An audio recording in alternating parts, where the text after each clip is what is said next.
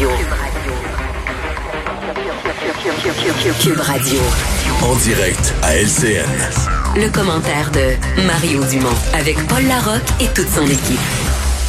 16 heures, je vous le rappelle, les commerces ne vont pas rouvrir leurs portes avant le 18 mai au plus tôt à Montréal et dans les environs. Le premier ministre Legault en a fait l'annonce un peu plus tôt cet après-midi. Par ailleurs, les écoles, elles, pourraient encore rouvrir comme prévu euh, dans le Grand Montréal et euh, Québec s'engage maintenant à fournir aux enseignants des masques à ceux et celles qui en veulent. Et un scénario catastrophe est évoqué par des scientifiques aux États-Unis. On prévoit jusqu'à 3000 morts par jour d'ici la fin du mois de juin prochain. Avec nous euh, au cours de la prochaine demi-heure pour commenter euh, les nouvelles du jour, Emmanuel Latraverse et également Mario Dumont. Mario que je joins dans son studio de Cube Radio. Je salue tes auditeurs, euh, Mario. Faut dire qu'il y a eu quand même quelques développements importants aujourd'hui. Ajustement du plan de déconfinement du gouvernement. On en parle dans un instant. On va aller joindre tout de suite Alain Laforêt là, pour rappel de ce qui a été annoncé aujourd'hui. effectivement, devant l'état de la situation dans le Grand Montréal, le gouvernement revoit son plan de déconfinement. Oui, je suis pas vraiment une surprise parce que François Legault préparait déjà le terrain depuis mercredi dernier. Là, on le sentait. Euh, la pression était forte dans la grande région de Montréal. Pourquoi? Parce que la majorité des cas d'hospitalisation se trouvent là-bas et on le sait depuis et on le répète depuis huit semaines. Ce qu'on veut, c'est protéger l'intégrité du réseau de la santé, particulièrement au niveau des hospitalisations et des soins intensifs. Là, il y a une courte marge de manœuvre. C'est pour ça que le gouvernement le sait très bien. en déconfinant à Montréal, on risque d'avoir plus de cas. Plus de cas veut dire plus d'hospitalisation. Donc, on préfère reporter le tout et voir comment la situation va évoluer. Écoutez le premier ministre. On a décidé de reporter l'ouverture des commerces dans la grande région de Montréal pour l'instant d'une semaine. Quand on déconfine, on se dit peut-être qu'il va y avoir une augmentation des cas. Il n'est pas question euh, d'ouvrir euh, puis d'ajouter euh, éventuellement aux personnes qui pourraient se retrouver dans nos hôpitaux, alors qu'on a très peu de marge de manœuvre. À Montréal, on retarde pour l'instant le déconfinement parce que la marge pour nous est pas assez grande. Mais la situation est stable, puis il y a des lits pour tout le monde. Hein. Oui, il est important euh, de rappeler, Alain, que pour les euh, une bonne partie du Québec, là, le plan de match reste le même. Euh, ouverture des écoles lundi prochain. parlons des écoles, justement, Alain. on sent, là aussi, pour l'instant, en tout cas dans le Grand Montréal, ça va rester le 19 mai prochain, mais attention, on ne ferme la porte à rien en ce moment. Parce qu'on évalue, vous l'avez dit, hein, il y a deux mondes. Il y a Montréal, la situation où c'est la zone rouge et à l'extérieur du Québec où il y a moins de cas actuellement. D'ailleurs, les commerces ont repris ce matin, les commerces ayant pignon sur rue. Il y en a plusieurs qui ont ouvert leurs portes. Pour ce qui est des écoles, le premier ministre a reconnu qu'on était en train de construire l'avion en plein vol. Euh, il y a des choses qui fonctionnent, il y en a d'autres qu'on va devoir ajuster. On demande aux Québécois d'être patients. D'ailleurs, on a fait un ajustement quand même assez majeur aujourd'hui. On va permettre aux enseignants qui ont le désir de porter des masques. On va fournir le matériel. La suite avec le premier ministre et le directeur national de la santé publique encore là. On a deux semaines devant nous. On va regarder ensemble euh, les résultats, puis on va prendre une décision en fonction de l'évolution des résultats. C'est toute une organisation. C'est pour ça que je, dis aux gens, ben on va s'ajuster au fur et à mesure. On n'a pas une euh, un guide des opérations pour comment réouvrir les écoles en pandémie. Donc, euh, c'est la première fois qu'on fait ça. Les parents qui préfèrent garder leur enfant à la maison, ils n'ont pas à être gênés. Le ministère de l'Éducation pourra, si les gens veulent avoir un, un cours visage, etc., fournir le matériel. Bon, il y avait conférence de presse du premier ministre aujourd'hui. En principe, demain, c'est relâche. Il va revenir mercredi alors qu'il y aura une interpellation virtuelle du ministre responsable de la famille. Alain Laforêt à l'Assemblée nationale. Maintenant, je me tourne vers Mario euh, et Emmanuel. Euh, comment, d'abord, je commence avec toi, Emmanuel. Comment euh, tu estimes et évalues là, ce, cet ajustement ou ce changement du plan de vol, disons, du gouvernement?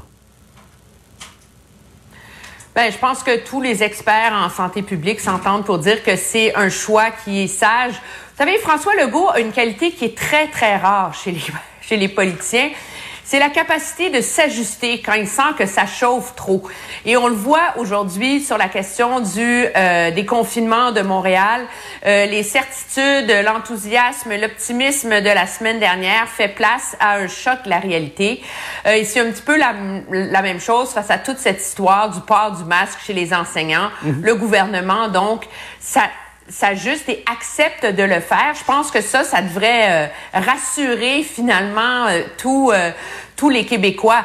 Mais la réalité, c'est qu'on a parlé tellement de courbes hein, depuis le début du confinement, la courbe, la courbe, la courbe. Ben là, on est rendu à essayer de comprendre c'est quoi le plateau. Et, euh, et, le plateau, c'est que quand on aplatit la fameuse courbe, ben ça prend pas mal de temps à descendre. Puis c'est exactement ce qu'on voit à Montréal en ce moment. Ouais, c'est ça, parce que faut revenir à ça, Mario. Là. La fameuse courbe en question, c'était pas pour euh, anéantir le, Covid, c'était juste pour qu'il y ait moins de, de, de gens malades euh, en même temps. La réalité, c'est que dans le Grand Montréal, et c'est pour ça là, pour les gens de l'extérieur, peut-être ils se disent, vous parlez toujours de Montréal et, et, et du Grand Montréal, mais la réalité, c'est que l'épicentre de la pandémie, il est là, géographiquement local ce qui pose la question de la rentrée des écoles. Maintenant, les portes sont pas fermées à Québec pour un, un, report aussi. Là.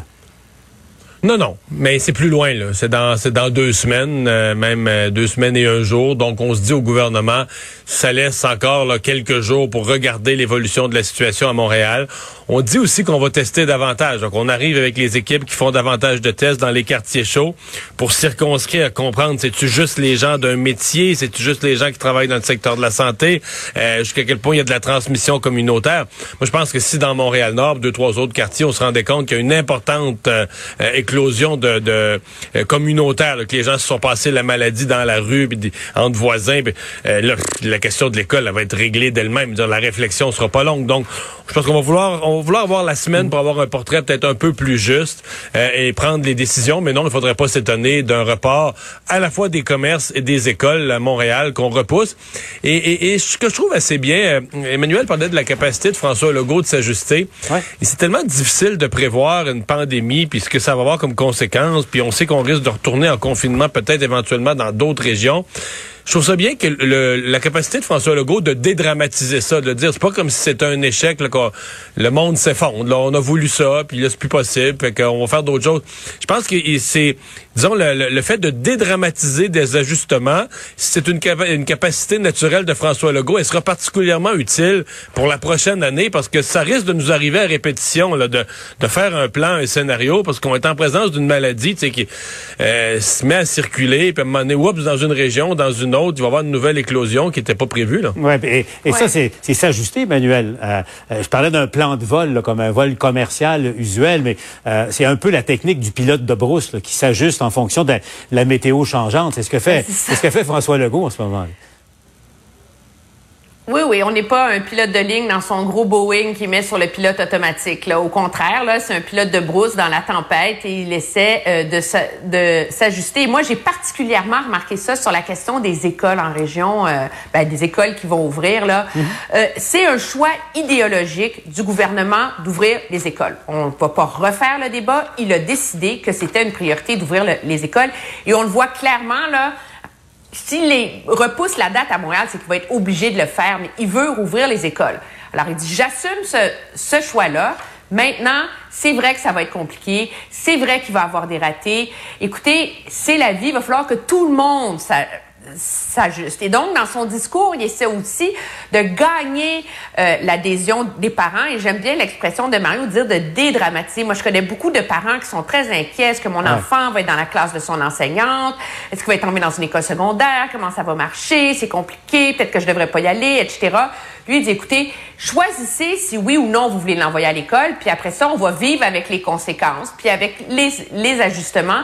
Je pense que dans le contexte actuel où tout le monde est très sur les dents en ce moment, face au risque du déconfinement, c'est euh, une bonne tactique, en tout cas, là, pour essayer de de faire baisser la pression un peu. Là. Mario, même chose pour l'histoire du masque là, qui est utilisé euh, à New York. Euh, Andrew Cuomo dit que c'est une preuve de civisme et de respect de l'autre que de porter le masque dès que tu sors euh, en public. On, on, connaît le discours à, à la base du côté de Québec. on s'ajuste aussi, là, notamment pour les enseignants.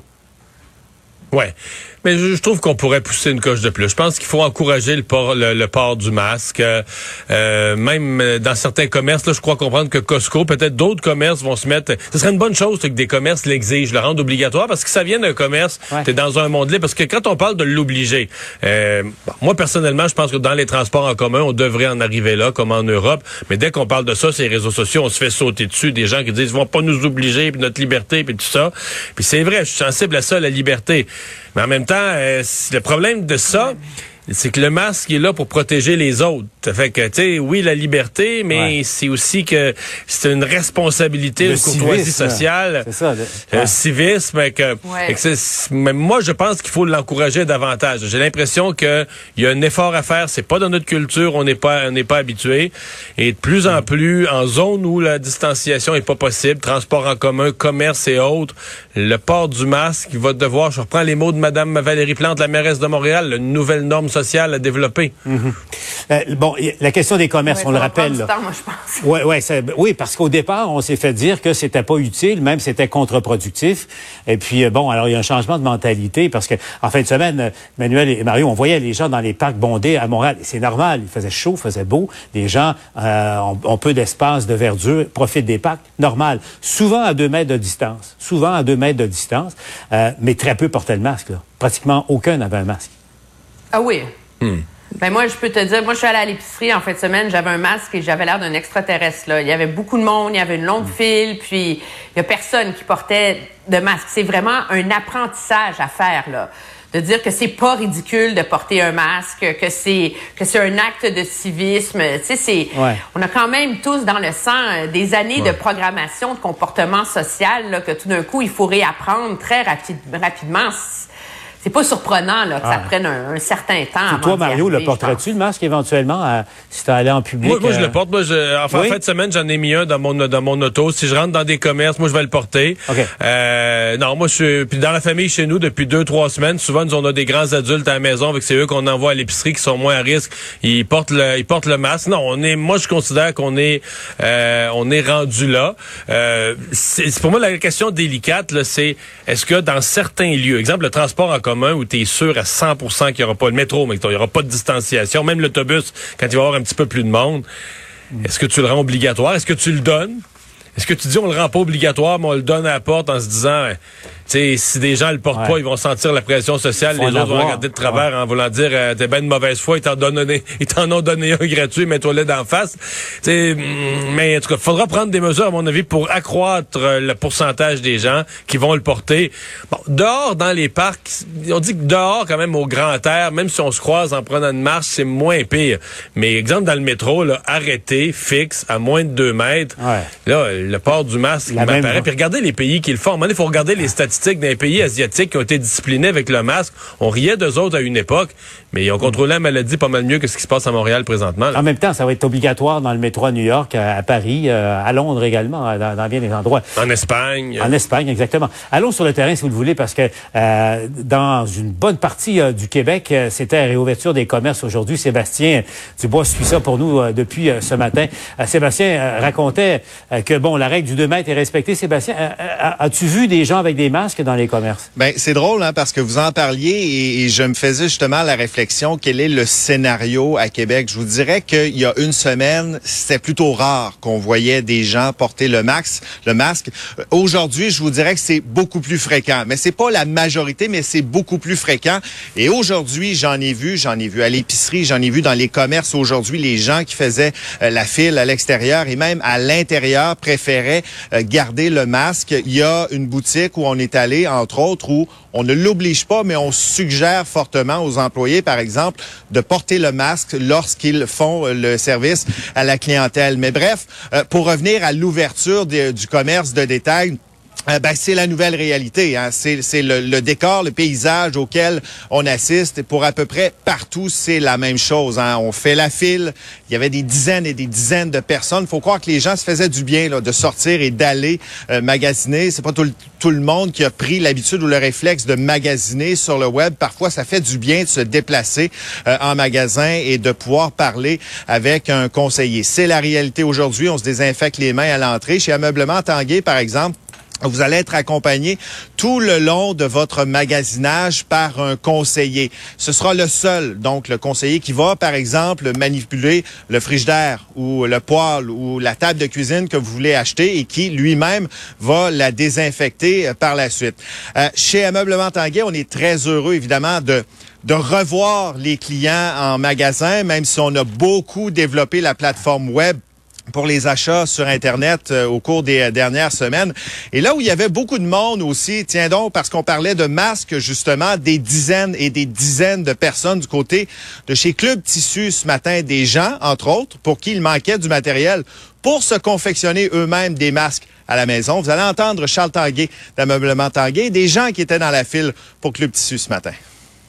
Je suis extrêmement content. Le support de la population, ameublement Tanguay, euh, on en est très reconnaissant. On a une équipe ici euh, qui est dédiée, qui a été disponible tout au long de la, de la crise. Puis de voir les gens qui nous font confiance aujourd'hui, c'est ça fait chaud au cœur.